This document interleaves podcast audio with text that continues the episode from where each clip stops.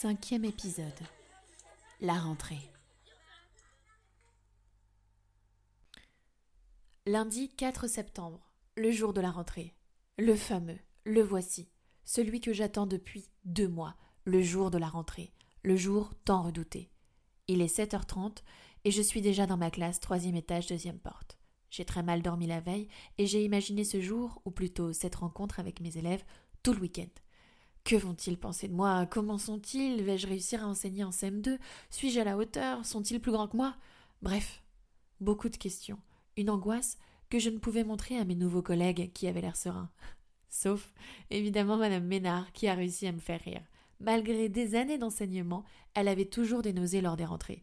Cela m'a fait du bien d'entendre cela, et cela m'a rassuré sur le fait que je n'étais pas la seule à angoisser. 8h15. Il faut afficher la liste des CM2C dans la cour. 8h20. Je suis dans la salle des maîtres, au rez-de-chaussée, avec mes nouveaux collègues. Je trouve du réconfort que dans les yeux de Madame Ménard. J'entends les enfants parler, rire dans le couloir. Sans voir leur visage, j'ai peur. 8h30. La cloche sonne. Il faut aller dans la cour. Je pense à ma petite mamie qui doit bien être fière, et cela me réconforte, alors je sors. J'oublie tout. Je respire lentement. Je ne dois pas montrer ma peur. J'arrive dans la cour. Tous les enfants me dévisagent. Qui est-ce? Tu crois que c'est notre nouvelle maîtresse? Puis, je me mets face à ma liste. Un élève vient me voir et me demande mon nom de famille pour savoir si je suis sa maîtresse. D'autres me demandent si je suis la maîtresse des CM1A, des CE2B. Il y a aussi les petits CE1 qui sont perdus et qu'il faut aider. Je me rappelle très bien de cette rentrée en fermant les yeux. Mes nouveaux élèves sont face à moi, rangés. Certains sont très grands, d'autres moins. Mais une chose est sûre, mes nouveaux élèves sont souriants et ont l'air très curieux. Bienvenue dans notre classe de CM2C. Mes nouveaux élèves sont derrière moi. Ils vont découvrir leur nouvelle salle de classe. Les CM2 sont au troisième étage. Je monte les marches en les observant. Je sens et je vois leur regard. Je suis leur nouvelle maîtresse. Ils sont attentifs au moindre de mes mouvements, de mes gestes, de mes mots. Arrivé devant la classe, je les observe, je leur demande de se ranger. Ils m'écoutent d'une façon étrange, mais comme ils ne me connaissent pas, ils se rangent. Pour le premier jour, les élèves sont libres de se placer où ils le souhaitent. Hmm, c'est une stratégie bête, mais cela fonctionne. Cela permet de voir quelles sont les différentes affinités, les élèves qui veulent être sérieux et les autres qui se mettent au fond ou sur les côtés pour se faire oublier. Évidemment, à la fin de la semaine, le plan de classe sera totalement différent. Je me retrouve enfin face à eux, seul. Je les observe et réciproquement. J'explique qu'il faut être debout derrière sa chaise chaque fois que l'on rentre en classe. J'avais décidé d'être sèche et froide, mais devant ces vingt beaux visages, je ne pus m'empêcher de sourire, de leur dire bonjour avec une douce voix et de leur demander de s'asseoir. Je sors mon cahier d'appel et je me lance dans cet exercice difficile qui est de lire les prénoms sans les écorcher. Évidemment, certains font leurs intéressants quand je les appelle.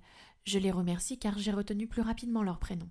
P présent, W présent, N présent, et ainsi de suite. À chaque prénom que je prononçais, je les regardais. Le temps s'arrêtait et je le mémorisais en fixant ce visage curieux, intrigué et méfiant.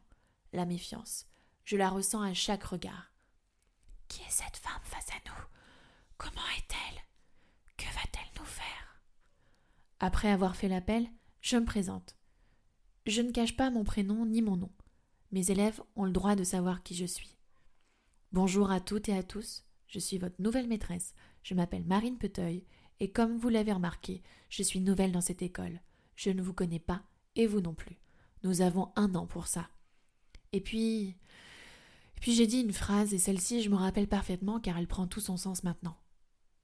Des années après. J'ai dit Je serai à votre image. Effectivement, à l'image de mes élèves sensibles qui vivent chaque émotion, chaque joie et chaque peine. Ces élèves ne le savaient pas encore, mais ils allaient beaucoup me donner et m'apporter. Certains disent que le métier de prof manque de reconnaissance. D'un côté oui, mais je peux vous permettre qu'après cette année auprès d'eux, cette reconnaissance est éternelle. Je commence donc ma première journée de classe en faisant des petites évaluations pour connaître rapidement le niveau de mes nouveaux élèves. Je ressens une hésitation, un mal-être pour certains lors du passage à l'écrit. Ce mal-être se fait ressentir de plusieurs façons. Des élèves qui viennent régulièrement me voir, d'autres qui tentent de bavarder, d'autres qui sautent les exercices, bref, j'avais compris. Plusieurs de mes élèves étaient en difficulté scolaire. Attention, j'ai bien dit difficulté et pas échec scolaire. Certains ont des faiblesses, des lacunes depuis longtemps, dans certaines matières. Au fur et à mesure, ces difficultés se sont entassées.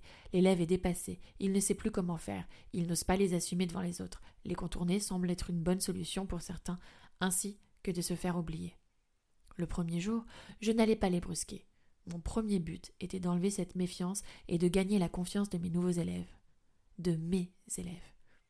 Et cette confiance, cette relation, il m'a fallu plusieurs semaines pour l'obtenir avec certains élèves. Il est dix heures, première récréation.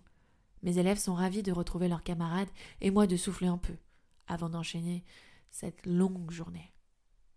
Plus les heures passent dans cette classe, plus je me rends compte des différences entre chacun. Certains se mettent à l'écart. Je dois comprendre pourquoi et tenter de remédier à ce problème.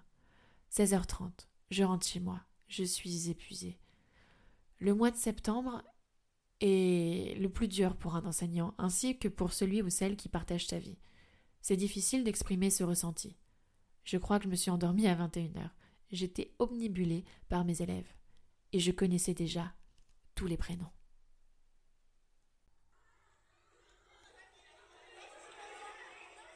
La suite au prochain épisode.